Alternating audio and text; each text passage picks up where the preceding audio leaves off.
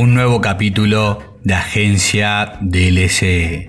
Cannabis, la era del autocultivo y el uso medicinal. Tres años y algunos meses después de la sanción de la ley que permite el uso medicinal de la marihuana en Argentina, los usuarios que hasta el momento debían moverse en la sombra de la clandestinidad a riesgo de ir presos recibirán la noticia que tanto esperaban. El gobierno permitirá finalmente que los usuarios terapéuticos puedan cultivar en sus hogares la planta de cannabis, además de habilitar su expendio en farmacias y proyectar cultivos y producción pública. Esto es una noticia que cambia el paradigma y el escenario después de 80 años de prohibición global y total. Lo comunicó en una reunión virtual Ginés González García a organizaciones canábicas, médicos, docentes y científicos que integran el Consejo Consultivo Honorario. El ministro de Salud de la Nación les presentó el borrador de la nueva reglamentación de la ley que contempla la mayoría de los pedidos de los usuarios y anulará la redactada por la administración del gobierno anterior que había sido muy criticada por no resolver la demanda de los pacientes. Es un día importantísimo para demostrar que se puede gestionar de cara a la sociedad. Le dijo el ministro de su despacho vía teleconferencia antes de dejar la cuestión técnica al mando de la secretaria de Acceso a la Salud, Carla Bisotti.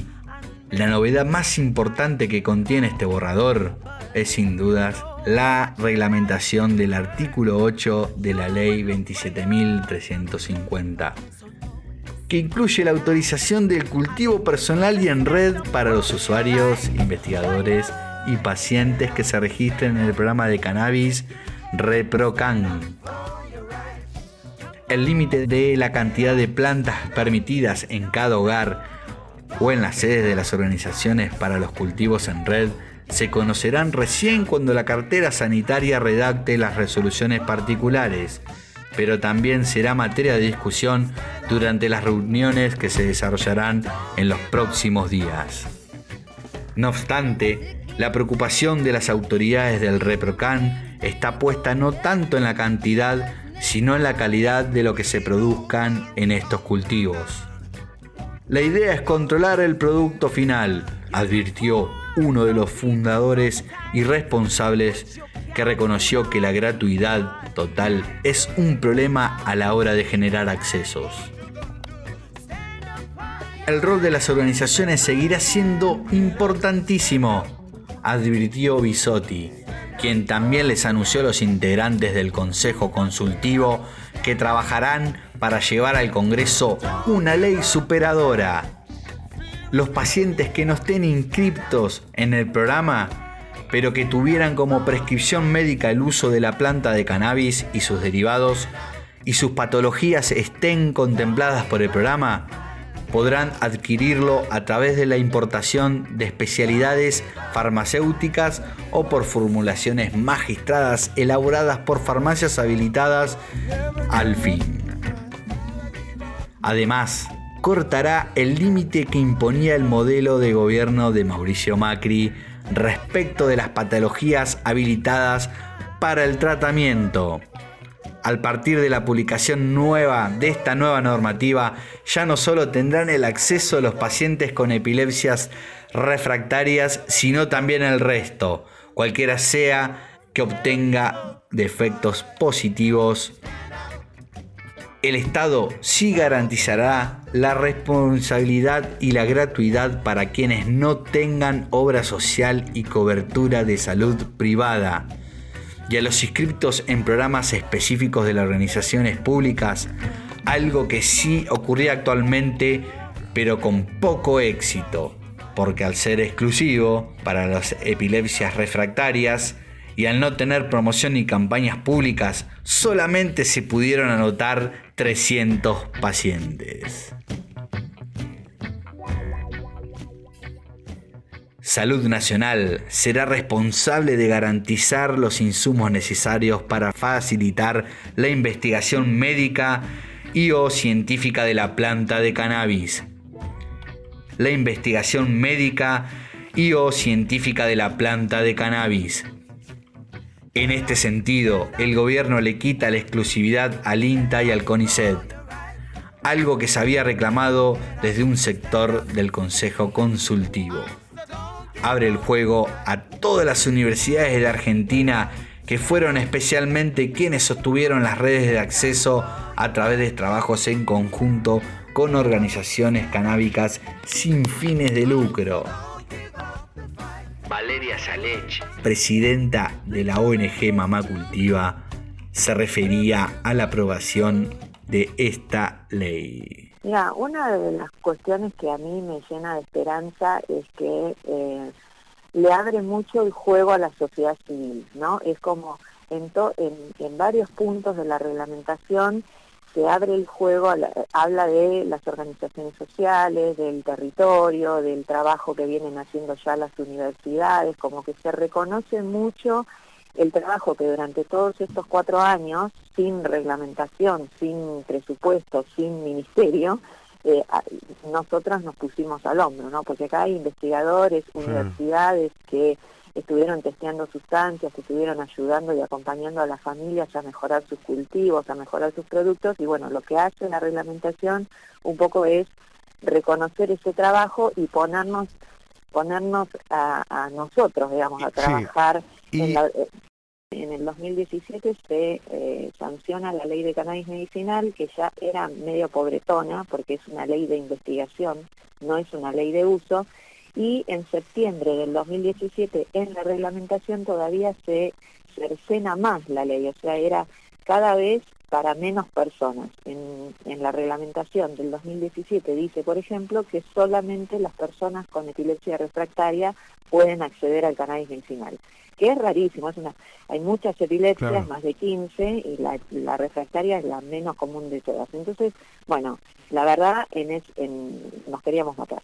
Cuando asumió el nuevo gobierno, eh, tuvimos reuniones, eh, por suerte, eh, la presidenta del CONICET sabía mucho sobre el tema cannabis, nos convocó a todos los investigadores que trabajaban por debajo de la mesa, ¿no? Porque no todos sin autorización estaban trabajando en temas de cannabis. Ella se enteró de que había una red este, de, investigadores en todo el país trabajando cannabis y que no tenían aprobación de, nadie. Y entonces nos convocó y empezamos a hacer unas reuniones que duraron este, enero y febrero, donde poníamos, eh, trabajamos en comisiones, comisión de control de calidad, de producción, de legales, para llegar a una mejor eh, reglamentación. Y eso ese documento tan importante, que fue un trabajo colectivo de, todos, se lo alcanzamos al Ministerio de Salud la primera semana de marzo. Y Carla Bisotti, el, mismísimo eh, ministro nos recibieron ese proyecto, se comprometieron a trabajar en el tema y a la semana empieza la pandemia.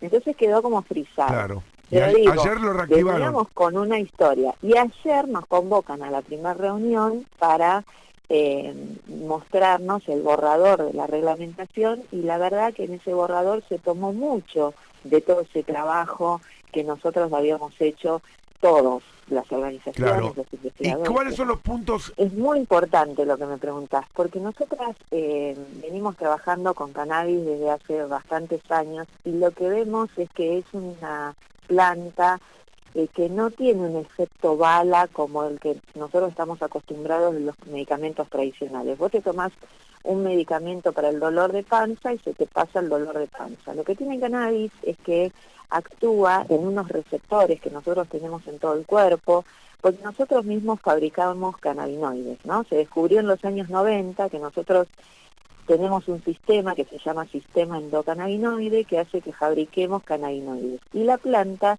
tiene unos cannabinoides que eh, mejoran y, fortalecen ese sistema. Y es un sistema que está encargado nada más y nada menos que del equilibrio vital. Eso quiere decir que cuando nosotros usamos cannabis mejoramos muchos aspectos de nuestra salud, ¿no? Más allá de lo que estemos buscando. Vos quizás lo tomás para dolor y te mejora el dolor, el sueño, el apetito, la digestión, te mejora mucho porque justamente equilibra todas las funciones del cuerpo. Entonces, aquellas personas que utilizan cannabis eh, porque están estresados, eh, porque también funciona como antiestresante, ¿no? como relajante. Entonces, eh, pensar en un uso recreativo es medio como una trampa, es lógico, es una planta que tiene 5.000 años de historia, que no la inventamos nosotros, que, ya vino con la tierra, digamos. con sí. Claro, que esté ahí y que sea utilizada, siempre fue utilizada con fines terapéuticos desde no sé, hace milenios. Eh, lo que pasa que, bueno, en algún momento se prohibió y la verdad que estudiar la prohibición nos acerca un poco la respuesta a lo que vos estás preguntando. Hay intereses económicos y hay sociales y, de control social muy fuertes en, la historia de la prohibición. No es negocio el, cannabis, justamente porque una persona que utiliza cannabis de pronto deja de utilizar em, eh, ansiolíticos y también analgésicos y también este, pastillas para dormir, digo, em, eh, y el cannabis con que es bastante barato porque es una planta que crece en todos lados.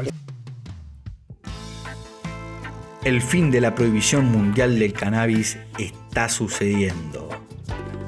Ya es legal en 44 países y el número crece mes a mes.